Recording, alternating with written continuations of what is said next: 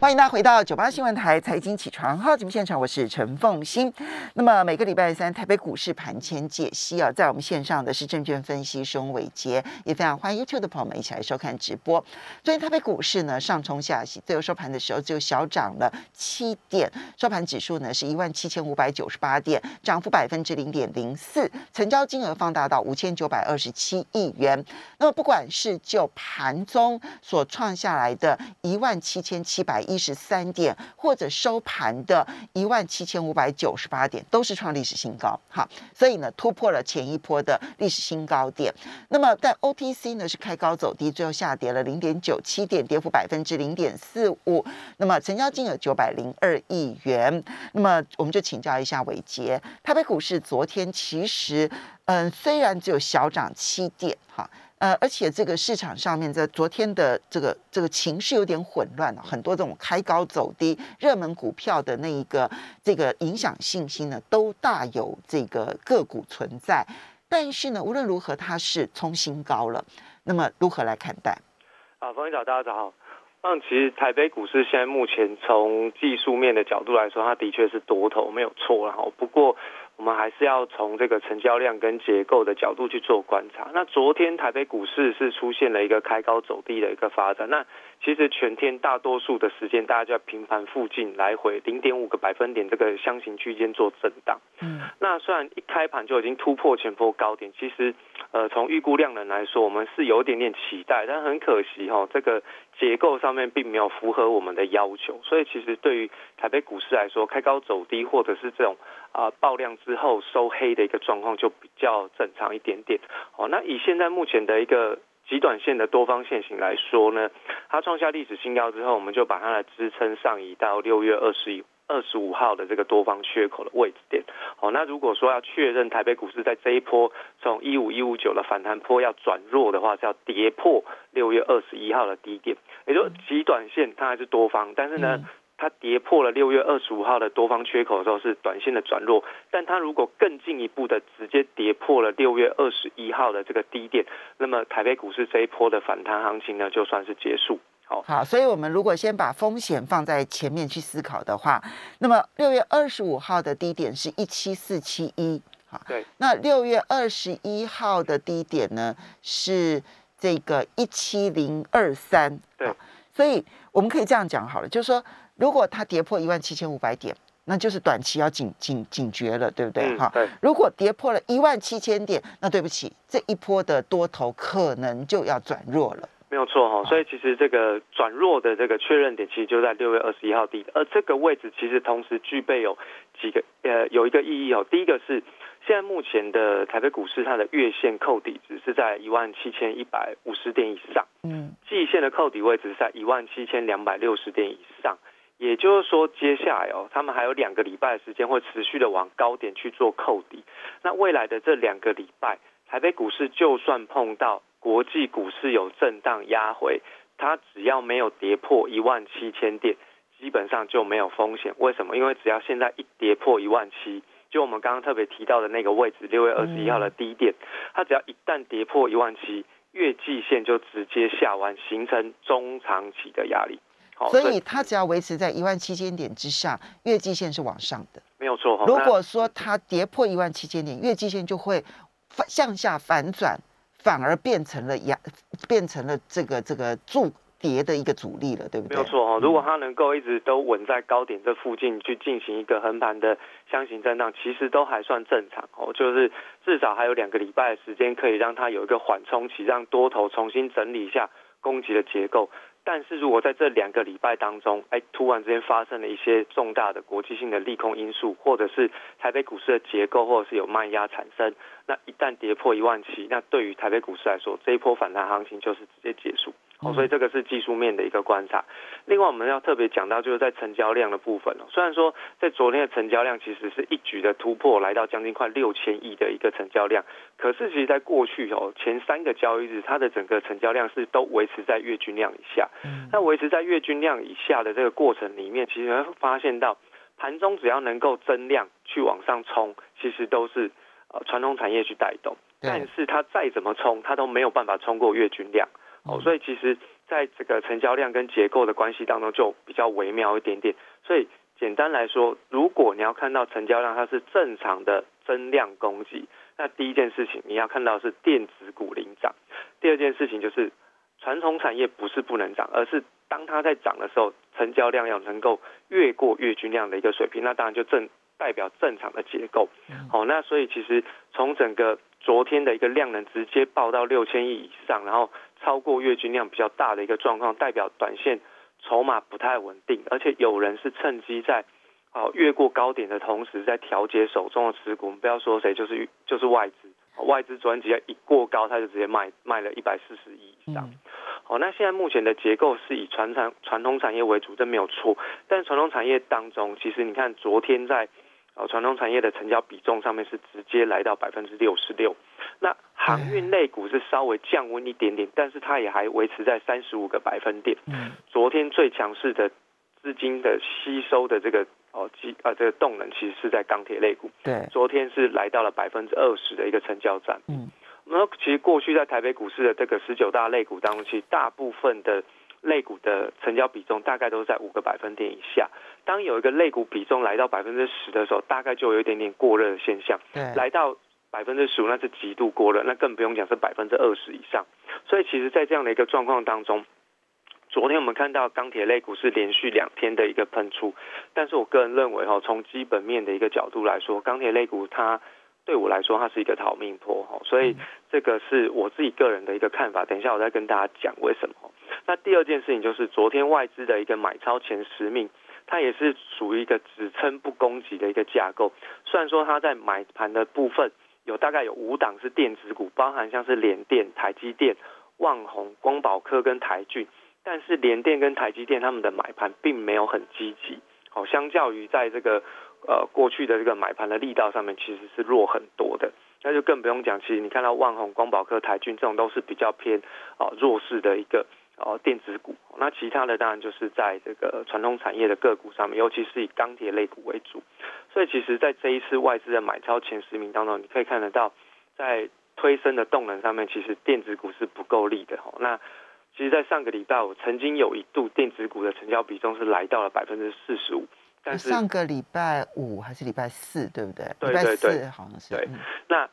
它的成交比重开始慢慢增温，其实我们都认为，哎，有机会了。但是它又开始降回来，这两天之后，电子股又降回来，成交比重又来到只有剩下百分之三十。所以，对于台北股市来说，就算增量，大家也不要太开心，因为当你要推升台北股市的时候，电子股是不可或缺的一个非常重要的主轴。如果没有电子股，那台北股市再怎么推升，指数表现空间都非常非常有限。所以呢，我们才会说成交量跟结构是两个你一定要去观察的重点。那不管台北股市的指数，只要成交量是够的，结构是对的，那台北股市的指数当然就是挑战新高是很正常的事。但是如果这两个都没有办法能够匹配跟啊这个搭搭上线的话，基本上。对台北股市未来的表现空间，我个人看的是比较保守一点点。好，所以呢，你刚刚提到说，就技术面上来看的话，它还是在多头。对。然后呢，你也提出了技术面上面的风险点，只要在一万七千五百点没有跌破，甚至于一万七千点没有跌破之前，其实它都没有转弱的风险，对不对？好，这是就结构而就就技术面而言。但是呢，你提到了结构，其实有一点让人担心的地方，那就是电子太弱了，对，而船产呢太热了。这个电子太弱，而船产太弱，这样呃，太太热这样的一个状况，它没办法支撑台北股市走太远哈。那嗯，我们可能就要把这一个各个产业开始一一的解构哈。我们从最热门的好了。昨天的航运啊，航运这个成交占比占了百分之三十五啊。其实现在呢，可能有非常多的投资人手上应该都有货柜三雄，或者是呢散装轮。航海王怎么看？因为昨天货柜三雄其实已经开始强弱分明了。对，那航运类股的部分，我们是这样看。虽然说现在目前看起来这个上海集装箱的报价还在往上涨然后那。至少我们从运价指数来看，它是还在创高。但是在上个礼拜周末的时候，就是下半周哈，其实在美西线的这个运价，我说的是运价哦，不是指数，运价其实它有出现一些比较力多不涨的一个现象。那这是我们都要注意的啦。哈，那不过它从整个结算的一个运价指数来说，它还在创高。那当然，国内现在比较习惯就是看运价指数创高。我当然对于航运类股都没有什么太大的疑虑。但是我还是要提醒大家，因为呢，在上个礼拜的这个呃叶伦在这个国会的听证的时候，他特别有讲到一件事情，大家一定要把它放在心上。他说，未来几个月当中，哈，这个你会看到供应链的瓶颈。会在接下来的几个月当中自行解决。鲍威尔也提出了同样的一个看法。那这两个其实都是在美国国会听证的时候提出的这样的一个看法。那也就是说，现在我们看到这个所谓的供应链的瓶颈，其实是因为疫情的关系。这我们过去在节目当中也讲过，但提醒大家一次，就是说这个疫情的关系造成供应链它在整个运输的过程当中比较不顺利，所以才会有所谓美东美西塞港啊，或者是缺柜的一个状况发生。但是叶伦跟鲍威尔都认为，现在这样子的一个状况将会在未来的几个月当中自行解决消失，哈，所以就代表说，从整个美国美东美西的一个状况来说，哎，接下来它的状况，因为整个经济恢复到正常的一个平呃轨道上面之后，会有开始出现，比如说像现在我们看到美国在就业问题上面的一些改善，包含像是在。运输仓储类别当中的一个就业人数的大幅度的回流，那再来就是生产商的一个状况也有出现改善，那所以呢，在整个供应链瓶颈的部分，他们认为在下半年是有机会改善。那如果是这样，那过去我们所看到这个塞港的情况，好，跟这个缺柜的状况就会开始出现缓解。那这个缓解可能速度会来得非常的快哦，因为当它这个突然你发现到，哎，其实船根本。不是在缺运力，而是因为太多的东西堆在美国的港口，没有人去拉，所以造成船进不了港。其实根本不是因为船不够，也不是因为货柜不够。当大家发现这样的问题的时候，它那个修正的状况就会比较快速。所以现在目前基本面是这样子，但只是现在股价面还有一点点背离。但就长期的状况来说，我们认为进入到下半年后，货柜航运三雄，呃，可能要特别小心一下震荡的风险。那现在。它还是属于比较强势的一个标股形态的话，大家就沿着五日线去做观察。所以还并不是说就叫它急着卖，对不对？好，你的你的重点是放在说你要注意它基本面转弱的速度可能会来得又快又急。对，所以在。沿着五日线，因此它没有跌破五日线之前，你先站不动，因为它现在距离五日线其实都还有一段距离，还有段距离，对对，OK，都还在创高。好，所以航海王的部分呢是沿着五日线操作，因为终究它的运价还在涨，但是呢，基本面如果转坏的速度很快的话，我们也必须要随时脚底抹油，对不对？好，对，没错。好，那等一下来谈一下钢铁人。欢迎大家回到九八新闻台财经起床号节目现场，我是陈凤欣，在我们线上的呢是证券分析师伟杰，非常欢迎 YouTube 的朋友们一起来收看直播。好，伟杰，所以我们刚刚提到了，就是呃航海王的部分呢，整体来说，我们先整体来讲，个股当然都有时候会过过热。你看昨天货柜三雄就三种。三种情况嘛，对不对？哈，有涨有平盘有跌这样。对。那么，但是沿着五日线做，现在还是不变的法则哈。然后随时注意它这个整个的这个基本面转弱的时候呢，都不可以留恋，对不对？哈。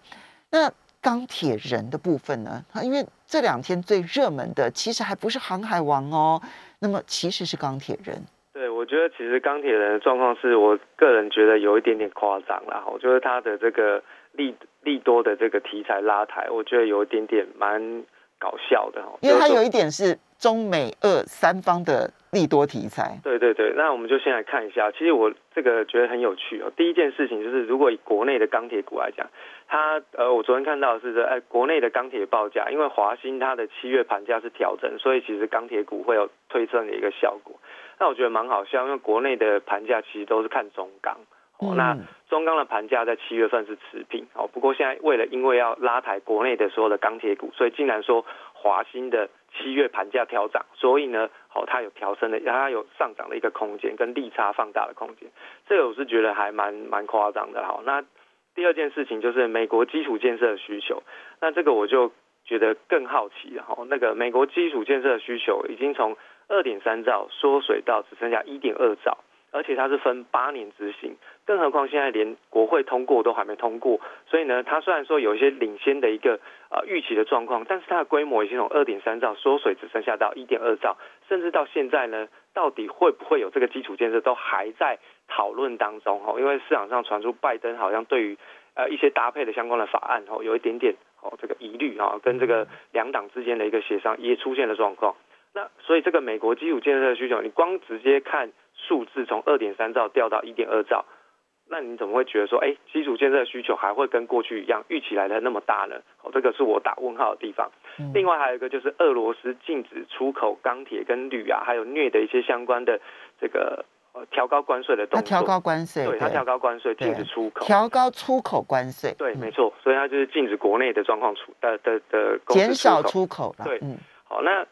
这这个过去，其实，在国际的这个原物料报价上面，其实我们也看到看到过这些相关的呃某一个特定的地区，它禁止出口啊，或者是有一些相关调高关税，然后来延缓它出口的一些动作。但实际上，对于国际的原物料商品市场来说，其实影响性都没有很大。尤其是这一次的这个消息一传出的时候，其实。国际上面的一些相关的原物料报价并没有出现喷出大涨，嗯，它只是在一个反弹波的行情，甚至有些连过高都有点困难，哦，那所以其实呢，这个理性来去看这三个利多去推升钢铁人行情，我自己觉得是呃有一点点这个为赋新词强说愁的一个行情，哦，那不过我们从这个理呃这个技术面的一个角度，它突破就是突破了哈，那只是对我来说基本面这是蛮好玩的，那。大家要特别留意哦，中国的钢铁行业现在目前他们在研究的机构或者是一些研究端的一个看法来讲，他们对于钢铁行业的价格是比较偏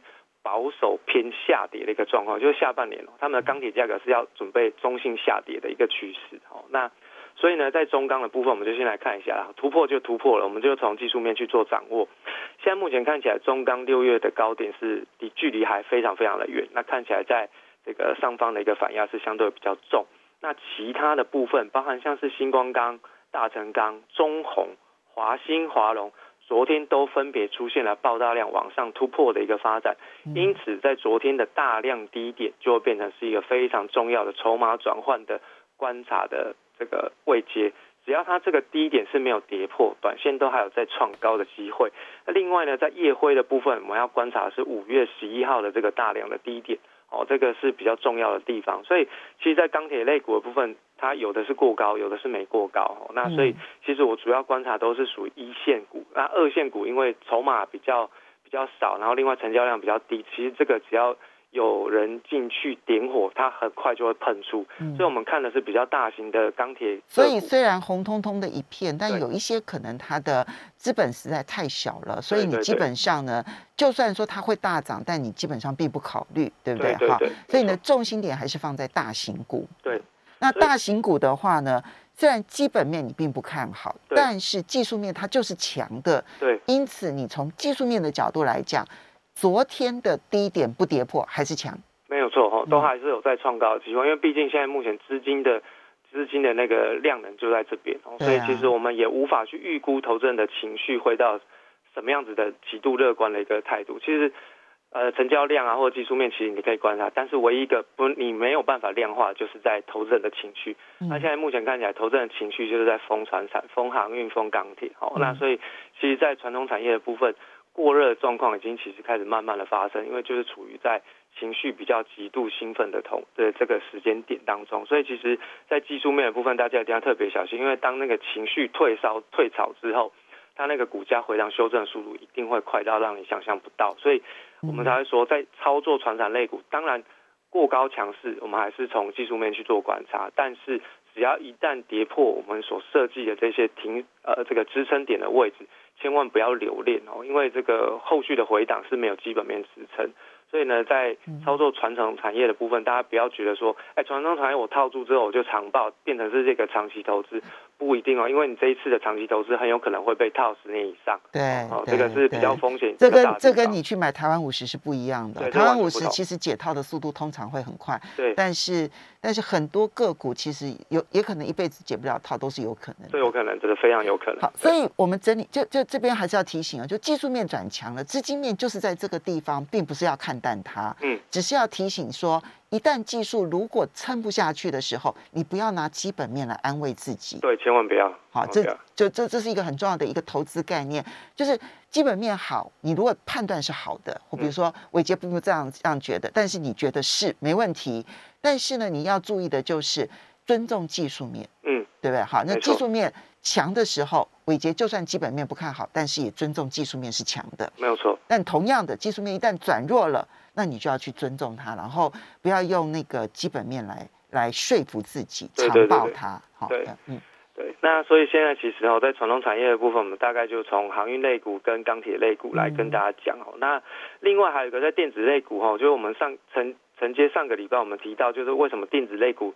没有办法转强的一个最主要原因哦，终于最近有一个新呃有一个新闻出来哦，这个大家特别小心，就是在他提特别提到在经济退烧的部分，Chromebook 跟平板电脑今年要见到高峰，而且未来的三年将会呈现衰退的一个发展，这个是 IDC 研调的一个结果。那主要我们就把它整理几个重点，第一个就是它就代表着整个市场上的需求其实是在慢慢的下滑当中。那第四季的这些所谓的过去欧美的传统的。假期消费的旺季，它有可能会出现旺季不旺的一个现象。那对，包括了 PC、NB 平板都要小心。对，那再加上去年的高基期，我们说其实这个习惯用我们台湾人的形容词，就叫去年其实就是报复性的消费了。嗯。那而且他们在平均的每一个月的平均的消费的这个金额上面，其实都是创下历史新高的。哦。所以其实去年的高基期很难被突破，所以压力是非常重。再来，如果下游的需求明明显是。这个降温下滑，那 overbooking 的这个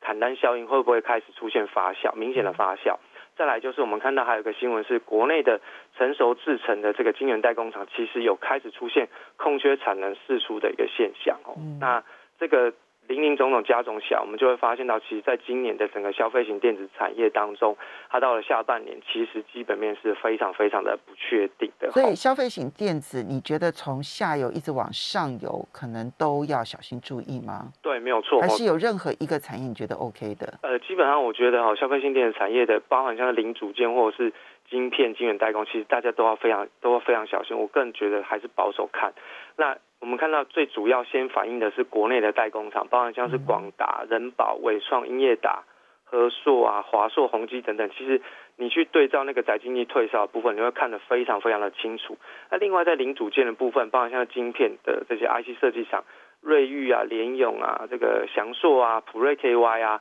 甚至我们看到在比较。NB 啊，PC 相关的这些面板，友达、群创、彩晶，其实最近的表现都非常非常的弱势，所以其实已经开始出现扩散的一个状况。那当然回过头来，我们就帮大家整理一下，这其实跟美国的这个 FOMC 利率决策会议之后所产生的利率曲线的变化，其实是有关系的哈。现在目前的这个直利率曲线是开始出现平缓化的一个发展，也就是说，短端的利率在往上，短天期的利率在往上跑。长天期的利率在往下跌，那这样子的一个环境其实是不